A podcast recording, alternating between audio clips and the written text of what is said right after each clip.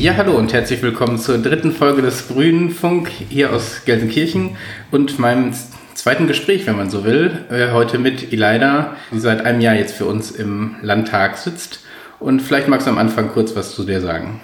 Genau, äh, mein Name ist Ileida Bostange-Ede. Ich bin jetzt 28 Jahre alt und sitze seit ziemlich genau einem Jahr für die Grünen NRW und für die Grünen Gelsenkirchen im Landtag von Nordrhein-Westfalen.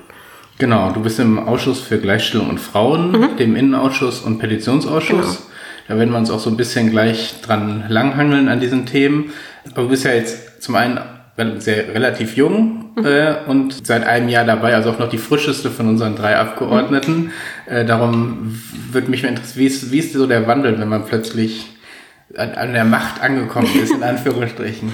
Ich weiß nicht, ob man als einzelne Abgeordnete direkt an der Macht angekommen ist, aber genau, wir sind sehr schnell gestartet. Am 15. Mai letzten Jahres waren die Wahlen und am 17. Mai, an dem Dienstag darauf, hatten wir schon die erste Fraktionssitzung. Es war so eine Übergangsphase für mich. Ich habe quasi meinen alten Job niedergelegt und war dann genau die letzten zwei Wochen oder so unbezahlt, weil wir ähm, uns schon im Landtag getroffen haben und ganz viel organisiert haben. Also ich musste MitarbeiterInnen finden.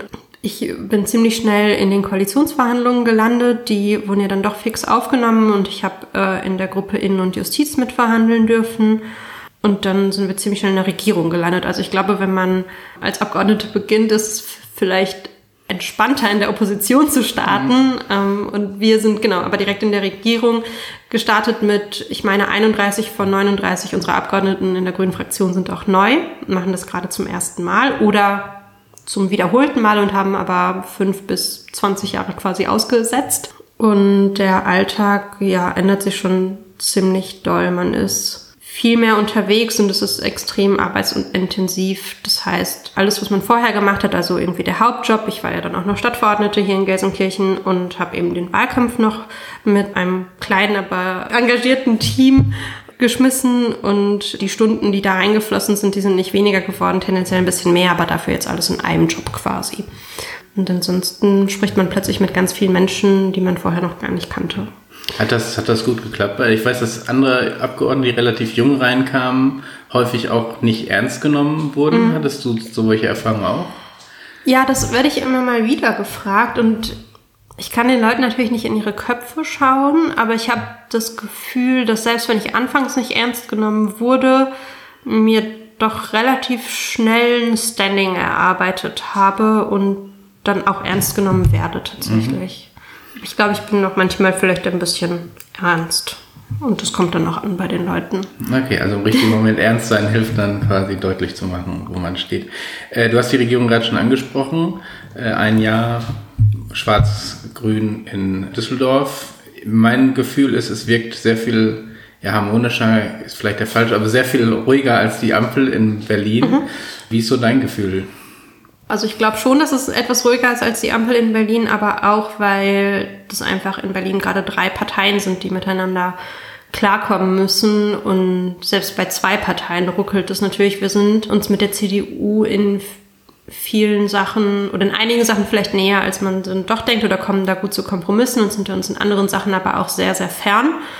Das heißt, intern ruckelt es natürlich schon, ähm, aber wir haben einen Koalitionsvertrag, der bindend ist für beide Seiten, an dem beide Seiten mitgearbeitet haben und an dem wir uns gut langhangeln können. Und, aber ich glaube eben allein der Tatsache geschuldet, dass es nur zwei und nicht drei Parteien sind, ist es natürlich etwas ruhiger und es sind Absprachen in einem kleineren Rahmen, die man trifft am Ende.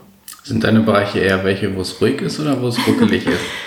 Also den Petitionsausschuss nehme ich ein bisschen ähm, vor, den da sprechen wir ja gleich noch drüber. Der ist so ein bisschen außer Konkurrenz. Mhm. Der Gleichstellungsausschuss ist doch auch ein Ausschuss, der etwas ruhiger trotzdem ist, wo man auch mit den anderen demokratischen Fraktionen, also mit der SPD und der FDP, sich doch auch eher mal einig ist oder wo man auch ähnliche Ziele verfolgt beispielsweise im Thema Gewaltschutz oder so, da kommt man dann doch schnell, also auch wenn man sich irgendwie in Details dann unterscheidet, weiß man doch auch, in welche Richtung man gehen möchte und auch, eben auch mit der CDU.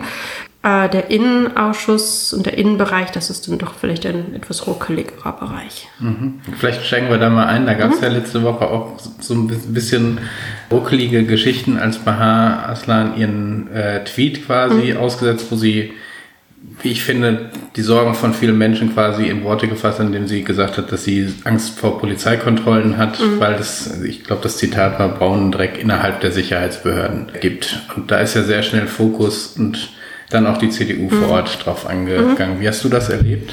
Ich habe natürlich mitbekommen, dass die CDU drauf äh, eingegangen ist, vor allem zwei Abgeordnete, die ich öffentlich wahrgenommen habe, ähm, beide Mitglieder und der eine auch Sprecher im Innenausschuss für die CDU. Ich finde das unglücklich, ehrlich gesagt, und ich verstehe das, das Zitat von Bahar. Genau, ich glaube, sie sagte, dass ihr der braune Dreck oder der ganze braune Dreck in den Sicherheitsbehörden Angst macht. Und ich glaube, den kann man so verstehen, dass sie mit dem braunen Dreck die MitarbeiterInnen der Sicherheitsbehörden meint, die rechts sind, die rechte Tendenzen haben, die rechts eingestellt sind, die eventuell rechtsextrem sind. Das könnte man so verstehen. Man könnte damit aber auch, so würde ich es eher verstehen, die rechte Ideologie auch sehen, die es in unseren Sicherheitsbehörden nun mal gibt. Und selbst wenn man das quasi so versteht, dass sie damit die rechtseingestellten Menschen meint, sind es Nazis, über die wir sprechen, quasi sind es Rechte, über die wir sprechen. Und ich fand, dass diese Debatte, die da losgetreten wurde, war so eine Art Ablenkung. Also es hat nicht dazu geführt, dass wir über den Rassismus und über rechte Strukturen in den Sicherheitsbehörden sprechen, sondern es hat dazu geführt, dass wir eine Debatte darüber geführt haben, wie man Menschen mit rechter Gesinnung irgendwie nennen darf. Äh, und das fand ich sehr unglücklich. Und ich finde, darüber können wir auf jeden Fall sprechen, aber darüber sollten wir vielleicht erst ausführlicher sprechen, wenn wir das Problem in den Griff bekommen haben. Es gibt ja einige, die sagen, also es gibt diese Chats, das wird ja auch eingeräumt, da wird dann auch eine Untersuchung durchgeführt, das ist ja alles transparent und damit gehe man ja schon dagegen mhm. vor. Reicht das aus? Also man geht dagegen vor, wenn rechte Chats und so weiter entdeckt werden, habe ich schon den Eindruck, dass das Vorgehen konsequent ist. Ich glaube, das Beamtenrecht stellt da eventuell noch ein paar Hürden dar, die es schwer macht, auch Menschen vom Dienst auch komplett zu verweisen es geht eben nicht nur um offen oder halboffen rechte Strukturen, es geht auch um Rassismus das sind zwei Dinge, die, habe ich das Gefühl, oft gleichgesetzt werden. Also Rassismus und Rechtsextremismus wird synonym verwendet, aber es sind zwei unterschiedliche Sachen. Beziehungsweise ist Rechtsextremismus auch immer rassistisch, aber nicht jede Person, die rassistisch ist, ist auch gleichzeitig rechtsextrem. Ich würde sogar so weit gehen und behaupten, dass wir in einer rassistischen Gesellschaft leben und alle Menschen auch rassistisch sozialisiert werden, dass ähm, unsere Gesetze teilweise rassistisch sind und dass jeder Mensch erstmal rassistische Denkmuster irgendwie gelernt hat, die wir nur verlernen können, wenn wir das aktiv angehen. Also geht es dann viel um Vorurteile, die man hat? Oder genau, viel um, einfach um, um unbewusste, unbewusste unbedarfte, genau, Ängste, Vorurteile, ähm, erste Gedanken, die einem vielleicht kommen. Und dann ist aber der wichtige Schritt, glaube ich, einfach, wie man damit umgeht. Und ich finde, dass gerade unsere Exekutive, also auch unsere Sicherheitsbehörden da einfach nochmal eine besondere Vorbildfunktion haben. Das Thema, es wird schon ein bisschen angegangen, eben mit interkulturellen Kursen quasi auch in der Polizeiausbildung. Äh, aber ich finde, das reicht noch nicht. Also ich glaube, da braucht es mehr in der Ausbildung und aber auch mehr in der Fortbildung für PolizeibeamtInnen, wobei da auch im Nachgang zu dem Fall in Dortmund, wo ein 16-jähriger unbegleiteter Geflüchteter von einem Polizisten erschossen und getötet wurde. Da läuft ja gerade das Verfahren. Daraufhin hat der Innenminister die Pflichtfortbildung für PolizeibeamtInnen nochmal um zwei, also von fünf auf sieben Tage verlängert und da auch nochmal Blöcke eingefügt, zum Umgang mit Menschen in psychischen Ausnahmesituationen, mhm. was auch immer wieder äh, Schwierigkeiten, also ein Großteil der Menschen, die von der Polizei getötet würden, werden, befinden sich in psychischen Ausnahmesituationen. Das, das gilt es auch nochmal zu beleuchten. Aber auch noch, ich glaube, es wurde so Interkulturalität oder so genannt, würde ich anders nennen, aber es ist, glaube ich, mhm. schon mal ein Schritt. Also da passiert so ein bisschen was, aber ich glaube, das ist auch weiter ausbaufähig. Ja, ich meine, Racial Profiling ist ja immer noch so eine Diskussion, wo die von mhm. Polizeigewerkschaftern gesagt werden, ja, es ist eben so, dass es häufiger Straftäter sind mhm. aus diesem Bereich und darum müsse man die stärker kontrollieren. Ja. Ist das valide? Also man muss schon, wenn man das ordentlich angehen möchte, eine polizeiliche Kriminalstatistik richtig lesen können. Und polizeiliche Kriminalstatistiken zeigen immer wieder auf, dass unter den Tatverdächtigen mehr Nicht-Deutsche sind und unter den TäterInnen sich das dann aber irgendwie wieder einpendelt. Mhm.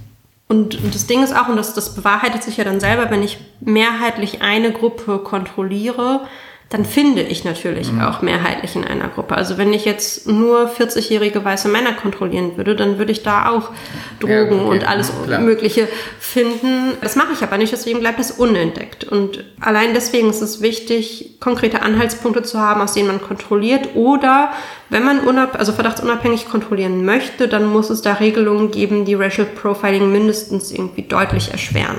Ich würde nochmal sozusagen das den Fall von Mohammed aus äh, Dortmund schon angesprochen, mhm. der äh, letztes Jahr erschossen worden ist. Da gab es ja dann auch sehr zu Beginn auch sehr viel kritische Fragen, die ja mhm. jetzt von der Staatsanwaltschaft beantwortet mhm. werden. Hat die Polizei ein, Konflikt, also ein Problem damit, Kritik anzunehmen? Oder sind es einzelne Akteure? Ich hatte das Gefühl, dass sich mhm. sehr viele Leute sehr schnell vor die Polizisten gestellt mhm. haben, gesagt haben, äh, das war ein vorbildlicher Einsatz. Und jetzt merkt man eben, mhm so ganz vorbildlich war wahrscheinlich nicht, wenn die Staatsanwaltschaft mhm. zumindest ermittelt.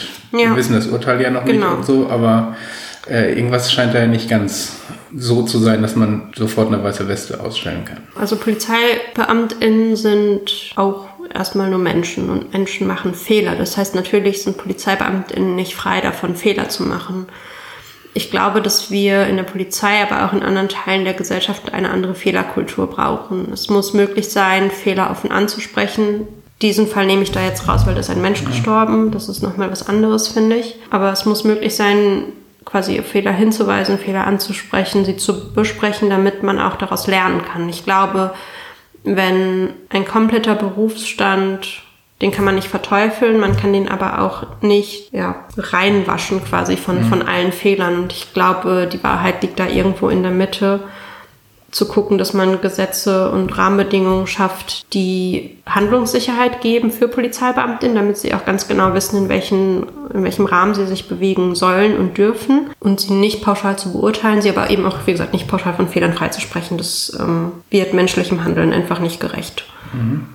Du hattest gerade schon erwähnt, es wird jetzt gerade psychische Erkrankungen, das ist mir auch aufgefallen, dass häufig mhm. die Polizei gerufen wird, um diesen Menschen eigentlich zu helfen und am Ende äh, kommen sie da schlechter raus, als mhm. sie vorher da standen. Was wahrscheinlich eben auch mit Überforderung mit dieser Situation und da hat man eben nicht mit zu tun. Das ist so eine Änderung. Was sind sonst Änderungen, die ihr bereits angegangen habt oder die ihr noch angehen wollt? Gerade vielleicht auch in Richtlinien oder im Umgang äh, der Polizei? Na, ich glaube, das ist schon mal ein großer Schritt, der passiert ist. Ansonsten ist das natürlich ein Thema, wo wir, ich glaube, das kann ich so offen sagen, mit unserem Koalitionspartner einfach unterschiedliche Positionen haben. Also ich persönlich wäre viel mehr für verpflichtende Fortbildung, beispielsweise für Änderungen in der Ausbildung. Da müssen wir einfach gucken zukünftig, wie wir da gut übereinkommen mit und welche Kompromisse wir da mit der CDU finden können. Okay, ich würde dann jetzt mal weitergehen, mhm. sozusagen aus der Innenpolitik raus Richtung Queerpolitik, äh, bisher auch Sprecherin für den Bereich. Mhm. Jetzt kriegt man in erster Linie das Selbstbestimmungsgesetz mit, was auf Bundesebene mhm. passiert. Wie schätzt du das ein? Also auch da gibt es ja Konfliktlinien, die auch jetzt zu Problemen in Gelsenkirchen beim Justizminister geführt haben. Genau, für die ZuhörerInnen, die das vielleicht nicht mitbekommen haben, war das so, dass äh, vor ja, einigen Tagen das Wohnhaus von Justizminister Marco Buschmann, äh, der im hier in Gelsenkirchen lebt, beschädigt wurde, vermutlich von ja, AktivistInnen, die für ja, die Rechte von trans- und queeren Menschen unterwegs sind. Einsatz dazu ist es nicht okay, dass sein Haus beschädigt wurde, absolut nicht. Was mit dem Selbstbestimmungsgesetz gerade aber passiert, das finde ich trotzdem sehr bezeichnend, dass äh, genau der Referentinnenentwurf liegt vor. Das Ganze, also der, der Entwurf, der aus den Ministerien kommt, das Ganze befindet sich gerade in der Trägeranhörung. Fachleute, die quasi nochmal ihre Kritik dazu äußern, dahingehend, wie sie das Gesetz gerne anpassen und verändern würden oder den Entwurf gerne anpassen und verändern würden. Und das Selbstbestimmungsgesetz soll eben ein doch sehr diskriminierendes transsexuellen Gesetz abschaffen oder ersetzen, das wir aktuell haben. Die Debatte um das Selbstbestimmungsgesetz macht das Thema rund um Transmenschen nochmal, ich würde sagen, erneut auf und groß, aber es sind ganz oft Themen und Diskussionen, die schon seit Jahren und teilweise Jahrzehnten auch geführt werden. Beispielsweise sagen ja KritikerInnen zum Teil, aber eben auch doch auch transfeindliche Menschen, Organisationen, Zeitungen, Das ist ein Selbstbestimmungsgesetz, also was dazu ja führen würde, dass Menschen zum Standesamt gehen und ihren Geschlechtseintrag anpassen können, ohne unwürdige Gutachten vorher durchzustehen und ähm, Beratungen machen zu müssen äh, und Tausende von Euros zu bezahlen, sondern ich glaube, das würde ein paar hundert Euro kosten. Das ist noch nicht perfekt, aber äh, trotzdem ein großer Schritt in die richtige Richtung, dass das Männer zum Beispiel ausnutzen könnten, um ihren Geschlechtseintrag in weiblich zu ändern, um dann Frauenschutzräume zu betreten, sprich Frauenhäuser, aber auch Umkleiden im Schwimmbad oder Saunen. Das ist das, was gerade sehr, sehr groß ist. Das sind Argumente in Anführungsstrichen, die einfach nicht haltbar sind. Erstmal würde ein Offenbarungsverbot gelten. Das heißt, wer auch immer seinen Geschlechtseintrag ändern lässt, darf nur noch so angesprochen werden. Also ArbeitgeberInnen zum Beispiel oder so, die dürfen einen dann nicht mehr mit dem alten Namen und dem alten Titel ansprechen, sondern ähm, müssen das dann eben mit dem machen, was so in einem Pass steht. Ich glaube, das Hauptargument ist, dass Männer, die Frauen Gewalt antun wollen, nicht ihren Geschlechtseintrag ändern müssen, um das zu tun. Die gehen dann trotzdem in die Umkleide oder suchen ein Frauenhaus auf oder schlagen ihre Freundin zu Hause oder was weiß ich. Also dafür braucht es nicht die Änderung eines Geschlechtseintrags und ich finde die Debatte gerade wirklich unsäglich und sehr zum Nachteil auch von Transpersonen, die sich da ständig verteidigen müssen und eigentlich nur leben wollen und anerkannt werden wollen als die Person, die sie sind. Ja, ich hab, hatte auch das Gefühl, diese Änderungen für irgendwie mal in der Sauna eine falsche, also reinzugehen, irgendwie alle seinen Rechtsstand zu ändern und theoretisch alle Bankkonten ja. neu umschreiben zu lassen, weil ja. äh, halte ich auch sehr. Und äh, ich meine, ich kann nur von Transpersonen sprechen, die ich, die ich kenne oder auch nicht-binäre Personen, die ich kenne, die, also eine Transfrau, die vielleicht noch als Transfrau erkennbar ist, die noch nicht passing, sagt man, also noch nicht mhm. ähm, durchgeht als, als cisgeschlechtliche Frau, also als Frau, die bei der Geburt auch das weibliche Geschlecht zugeschrieben bekommen hat, die überlegt sich zehnmal, ob sie äh, zum Frauentag in die Sauna geht oder ob sie überhaupt in die Sauna geht, mhm. aus Angst, ja auch da diskriminiert zu werden. Also ich finde diese Debatte, die ist einfach, verfehlt die Realität total. Ist sie dir, ähm, du machst ja auch Frauenpolitik, mhm. hast dadurch ja auch Kontakt mit. Frauenorganisationen mhm. und Frauenhäusern. Mhm. Ist sie dir da auch begegnet von dieser Richtung? Also, mhm. dass das Argument gestützt wird? Gar nicht tatsächlich. Also die Frauenhäuser, mit denen ich Kontakt habe, die, ähm, also Transmenschen gibt es ja schon. Ja, es ja. gibt ja jetzt auch schon Transfrauen und es gibt jetzt auch schon Frauen, äh, also oder Transfrauen, die auch ihren Geschlechtseintrag geändert haben. Das ging ja deutlich schwieriger, aber das ging ja auch mit dem oder geht ja auch mit dem aktuellen transsexuellen Gesetz. Und auch Transfrauen äh, erleben häusliche Gewalt und auch die suchen manchmal einen Schutzplatz im Frauenhaus. Mhm. Die Frauenhilfeinfrastruktur ist vielleicht noch ein anderes Thema und Frauenhäuser ähm, sind viel zu rar so. Also es gibt wir haben zu wenige Frauenhäuser und zu wenig Frauenhausplätze, um den Bedarf in NRW abzudecken. Das heißt, es ist so oder so schon schwierig, einen Frauenhausplatz zu finden. Aber die Frauenhäuser, mit denen ich in Kontakt stehe, die machen das in der Regel, wenn die die Möglichkeit haben. Also es gibt Frauenhäuser, die sind schon sehr alt und sind teilweise noch in Einfamilienhäusern ähm, mit zwei Badezimmern und einer Küche. So. Da teilen sich zwei oder mehr Frauen auch mal ein Zimmer mit Kids und so weiter. Da muss man natürlich immer grundsätzlich gucken, wen kann ich hier überhaupt unterbringen, wer passt überhaupt auch in dieses Haus rein. Und dann gibt's aber Frauenhäuser, die neue Bauten zum Beispiel haben und so weiter, äh, eigene Wohnungen zur Verfügung stellen können mit eigenen Badezimmern, die das dann auch deutlich eher ermöglichen. Also es wird oft auch von den baulichen Maßnahmen, aber eben auch von der Person selbst nochmal abhängig gemacht und zu gucken, können wir die hier aufnehmen, passt die gerade in unser, in unser Haus rein mit den Frauen, die hier eh gerade schon sind, aber so passiert es bei jeder anderen Frau auch. Ich erfahre aus der Frauenhilfe-Infrastruktur, also aus, aus den, also von den Menschen, die in dieser frauenunterstützenden Struktur, Strukturen arbeiten, dass die sich große Mühe geben, Transfrauen wie jede andere Frau eben auch zu behandeln und zu gucken, ob man entweder helfen und aufnehmen kann oder ob man wenigstens weitervermitteln kann und was anderes sonst findet. Also eher eine Diskussion, die über diese Häuser geführt wird, als von diesen Häusern Absolut, aus. das wäre so, so würde ich das wahrnehmen. Und die Häuser beschäftigen sich da, wie gesagt, schon seit Jahrzehnten mit.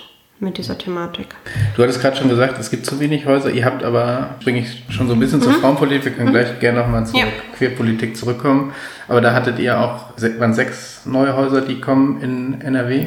Ja, genau. Es sind, äh, letztes Jahr haben wir schon fünf Frauenhäuser, die schon bestehen, in die Landesförderung aufgenommen. Also es waren Häuser, die keine Landesförderung bekommen haben. Die werden jetzt aber eben vom Land NRW gefördert und mitfinanziert. Und es sind gerade weitere Frauenhäuser, da kann ich noch nicht viel zu sagen, aber es sind weitere Frauenhäuser in Planung und im Gespräch, die wir in NRW neu errichten wollen. Die Istanbul-Konvention, ein ja, völkerrechtlicher Vertrag der, des Europarates, den Deutschland schon 2011, meine ich, unterzeichnet hat und der 2018 in Kraft getreten ist, vollends und jetzt auch ohne Vorbehalte gelten soll in Deutschland. Der soll häusliche Gewalt und Gewalt an Frauen und Mädchen verhüten. Und diese Konvention, die Istanbul-Konvention, schreibt auch vor, wie viele Frauenhausplätze je nach Einwohnerinnenzahl zur Verfügung stehen müssen.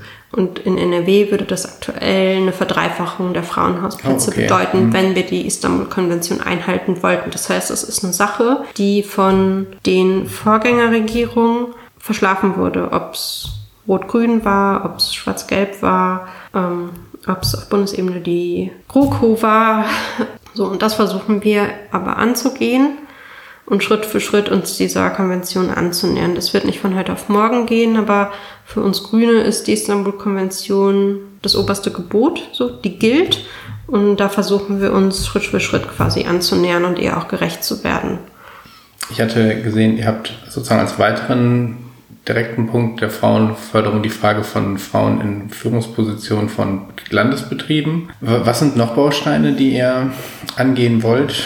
Genau, also es geht, ja, wie du gesagt hast, also, also paritätische Besetzung ist ein großes Thema, einmal eben der landeseigenen Gremien, aber es ist auch im Gespräch zu prüfen und zu schauen, ob wir eine ja, juristisch saubere, rechtlich sichere Lösung dafür finden, auch die Parlamente paritätisch ja. zu besetzen.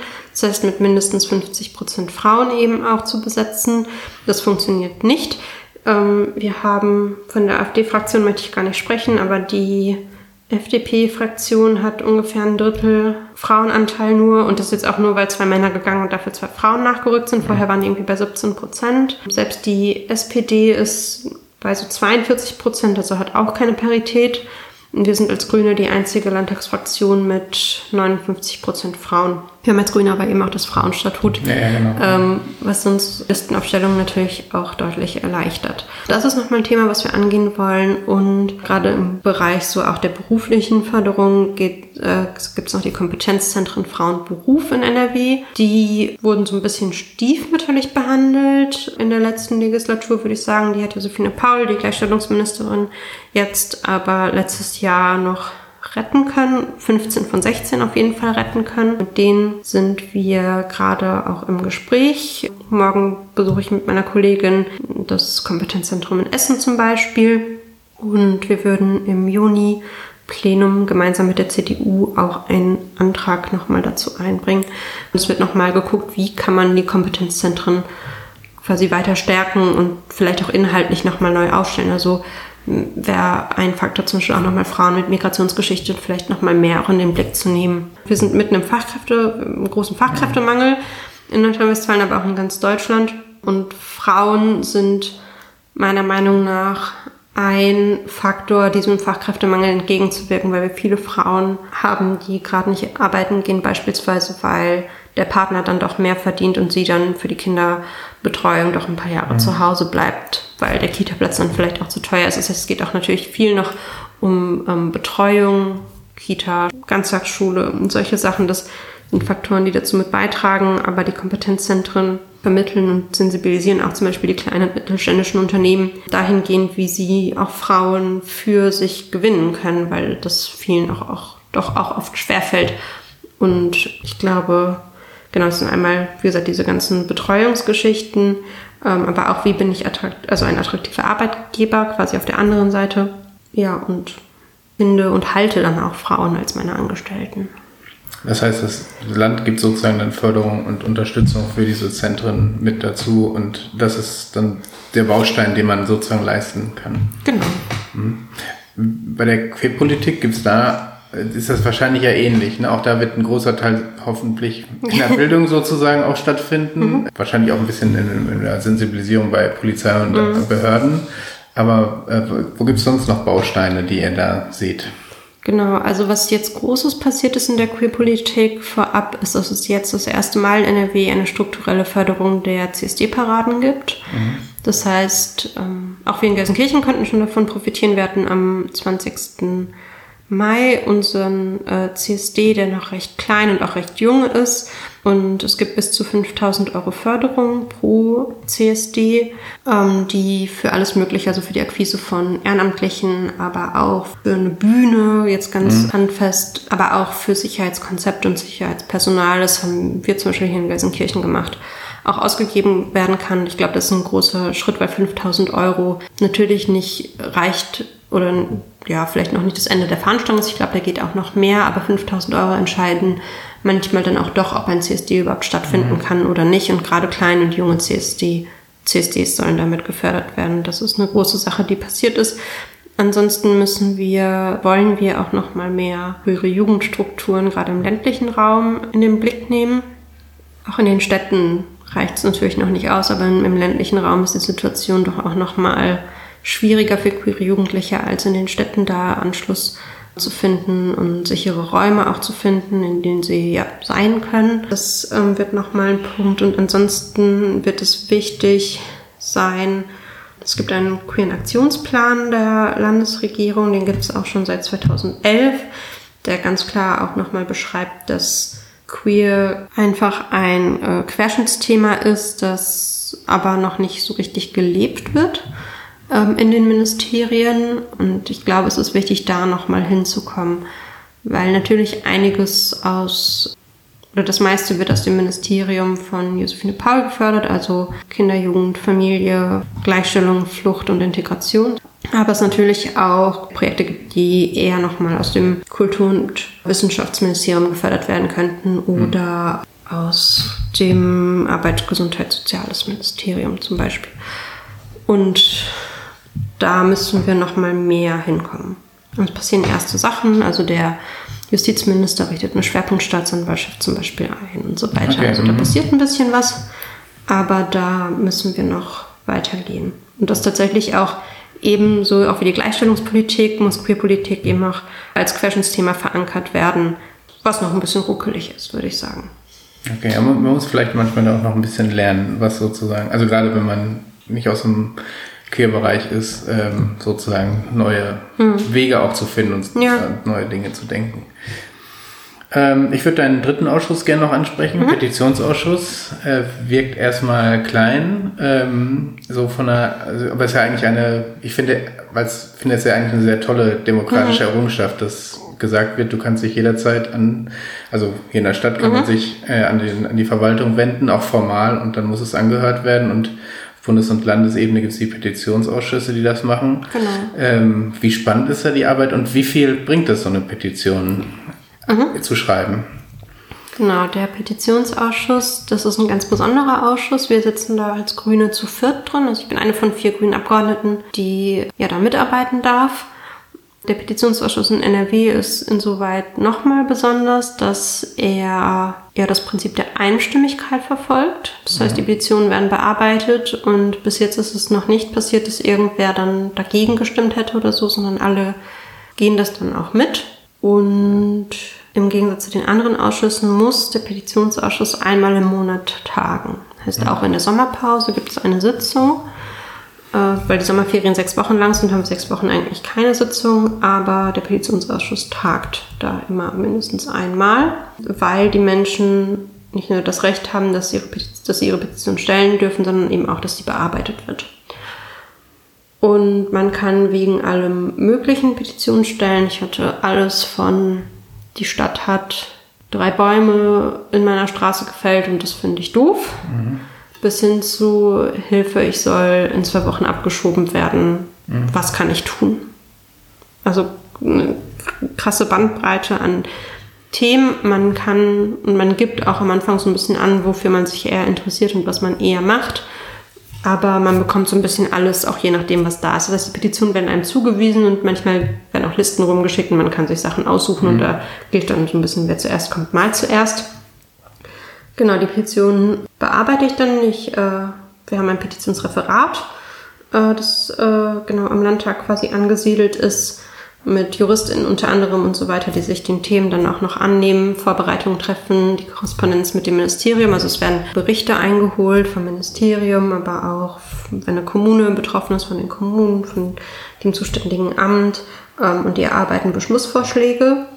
Und wir prüfen das dann und sagen entweder den Beschlussvorschlag vom Petitionsreferat, den finde ich in Ordnung, den gehen wir so mit oder wir sagen, nee, mit den, den Änderungen möchten wir das gerne machen. Oder wir machen direkt ähm, einen Erörterungstermin aus. Das muss der Ausschuss beschließen. Und dann kann ich quasi die Petentin, also die Person, die die Petition gestellt hat, plus die zuständigen Behörden, ob das kommunale sind und auch Landesbehörden, einladen. Die kommen in der Regel in den Landtag, außer es ist jemand, der inhaftiert ist. Dann gehen wir auch in okay. die Justizvollzugsanstalt okay. zum Beispiel. Das gibt es auch und hören uns das einfach nochmal an, was die Situation gerade ist und versuchen zu vermitteln und eine einvernehmliche Lösung irgendwie zu finden. Mhm. Ich wünschte ganz persönlich, ich könnte jede Abschiebung aufhalten. Das ist nicht so. Weil, weil ihr Recht auch nicht einfach ändern könnt. Sozusagen. Wir genau Recht nicht einfach ändern mhm. können. Wir müssen uns auch an geltendes Recht halten. Wir können auch keine Gerichtsurteile kippen oder mhm. so.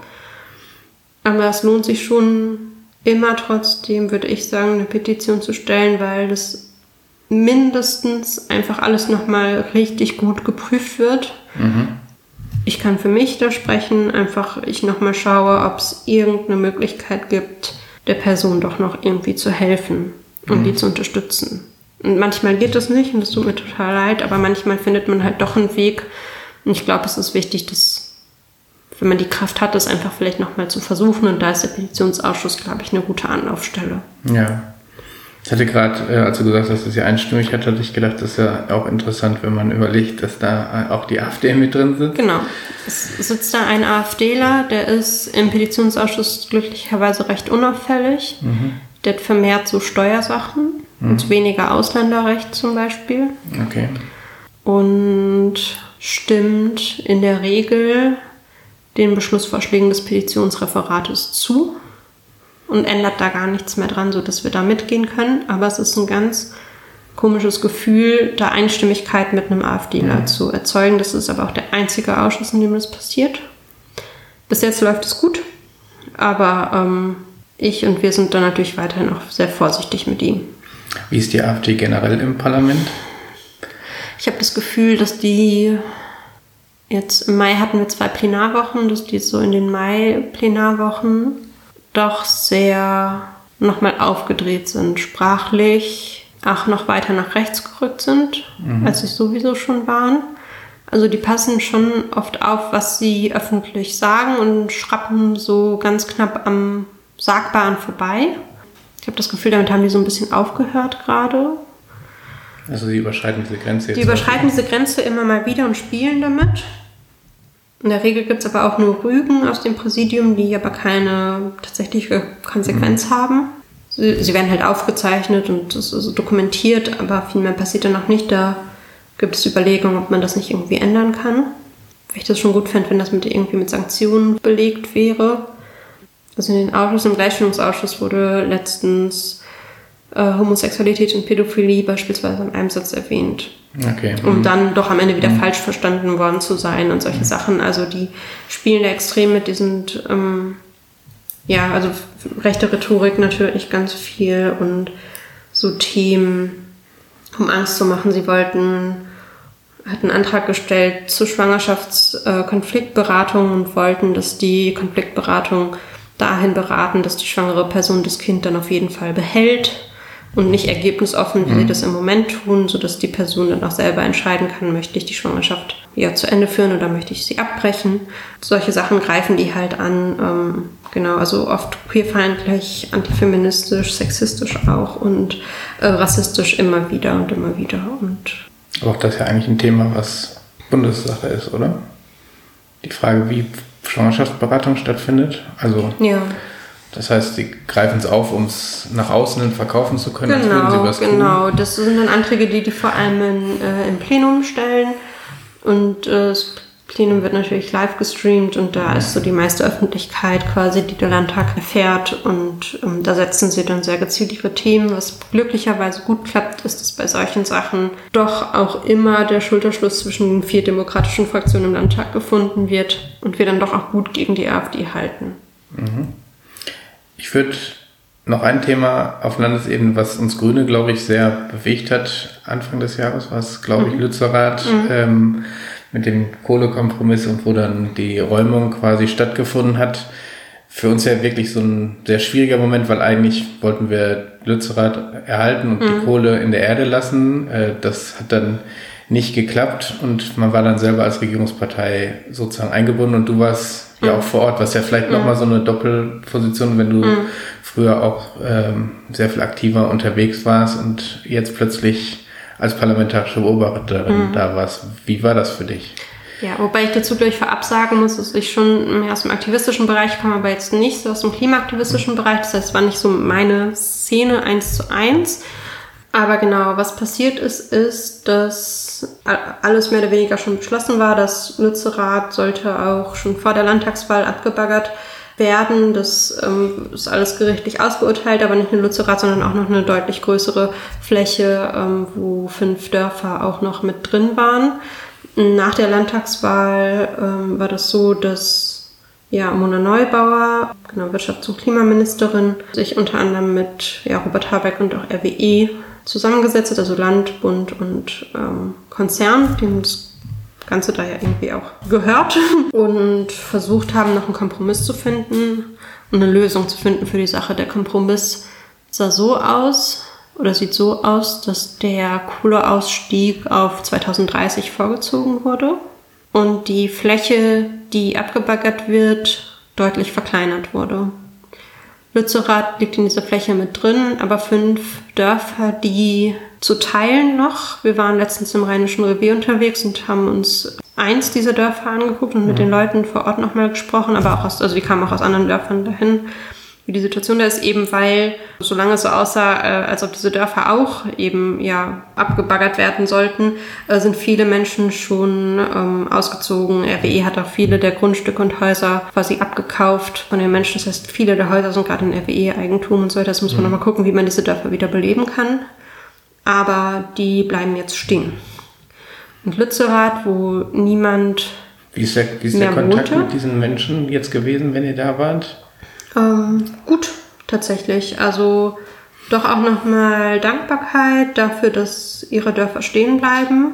Sagten auch, das ist medial total untergegangen, aber die haben sich sehr bedankt. Mhm. Ähm, aber die große Aufgabe ist, sie eben wieder zu beleben, diese Dörfer, mhm. weil die schon sehr leer stehen. Also ich knapp ja, 90 Prozent der Menschen, die da mal gelebt haben, leben okay, da nicht ja. mehr. Also es ist wirklich, wirklich extrem wenig. Und die Menschen, die da sind, haben ganz viele Ideen. Und da müssen jetzt muss jetzt geguckt werden, also wie man die so auch tatsächlich umsetzen gibt's kann. Gibt es da so eine Art Aufbruchstimmung? Ja. Okay, ist ja auch interessant, ja. Genau, also es gibt ganz viele Ideen, wie, wie man das da gestalten kann, mhm. genau. Und ähm, so, Teil dieses Kompromisses war aber, dass Lützerath eben abgebaggert wird. Die letzte Person wohnte dann auch aber schon nicht mehr in Lützerath zu dem Zeitpunkt, aber das Dorf oder das ehemalige Dorf war eben von AktivistInnen besetzt. Ähm, genau, dann kam im Januar quasi an einem Mittwoch, ich weiß gar nicht mal welcher, recht früh, ja, der Startschuss quasi, dass jetzt die Räumung beginnt. Man wusste auch, dass es kommen wird. Wir waren auch lange vorbereitet. Und wir als grüne Fraktion haben vier Tage hat das gedauert, oder fünf, von Mittwoch bis Sonntag ungefähr, parlamentarische Beobachtung gemacht. Heißt, wir haben den Polizeieinsatz begleitet und uns das angeguckt um das später auch parlamentarisch quasi aufarbeiten und auch bewerten zu können. Während, und das sage ich hier ganz offen, die anderen Fraktionen irgendwie an der Abbruchkante standen und Interviews gegeben haben, standen wir halt acht Stunden länger im Matsch in ähm, Schichten, in die wir uns mhm. eingeteilt mhm. haben, auch nachts, um eben diesen Einsatz zu begleiten und zu gucken, dass das alles möglichst gut läuft. Und das tat es meines Erachtens auch. Also ich fand das sehr spannend. Die PolizistInnen scheinen doch auch in Lützerath selbst sehr geordnet vorgegangen zu sein. Ein Aktivist wurde zum Beispiel aus äh, dem Baumhaus dann abgeseilt, um dann auch rausgebracht zu werden, konnte aber in Ruhe noch den äh, Schlafsack einpacken mhm. und hat auf dem Weg quasi vor das Dorf mit dem Polizeibeamten noch über Klimaschutz debattiert. Mhm. Ähm, andere Leute wurden noch rausgetragen, andere Leute wurden am Arm gehalten, viele sind aber auch nebeneinander quasi freiwillig gegangen. Ähm, und dann gab es eben noch diesen Einsatz äh, bei der Demo an dem Samstag war die, glaube ich, kurz bevor die Räumung abgeschlossen war, vor Lützerath. Und da gab es ja auch viele schon auch brutalere Bilder, sag ich mal. Und da ist es immer schwierig von außen, aber das müssen wir dann auch machen, einzuordnen. Was war legitime Polizeigewalt, weil Polizei darf als Exekutive Gewalt anwenden. Mhm. Das ist auch ihre Aufgabe. Und was war vielleicht nicht verhältnismäßig, weil es am Ende geht es immer darum, was verhältnismäßig ist. Und wir haben uns große Mühe gegeben, diese beiden Einsätze so ein bisschen zwei zu sagen. Das eine war die Räumung und die ist recht gut und geordnet gelaufen und das andere war die Demo. Mhm. Da haben wir Fragen. Die haben sich aber soweit klären lassen. Und ich habe das Gefühl, es ist medial auch gar nicht mehr so. Es war dann einmal groß und jetzt ja. ist es nur noch so ein Nischenthema. Ich bin aber froh, einfach diese Beobachtung gemacht zu haben, das selbst erlebt zu haben, um da jetzt eben auch drüber sprechen zu können, weil ich fände es, glaube ich, sonst schwierig, das so von außen einzusetzen, weil ich fand die Schere zwischen dem, was ich gesehen habe und was wir auch alle gesehen haben, wir haben das ja auch zusammengetragen, und dem, ähm, was so in der Presse stand, fand ich, war schon sehr, sehr unterschiedlich. Du meinst einfach. jetzt in Bezug auf Auf Lützerath und die Räume, genau. Mhm. Wie, wie war so der Kontakt zu den Aktivistinnen vor Ort? Gut, tatsächlich. Also auch nicht gedacht. Ich dachte, oh Gott, ich werde da vielleicht beworfen, mhm. weil ähm, wir hatten da noch Westen an. Erst haben wir von der Polizei so blaue Westen bekommen, einfach damit wir erkennbar sind.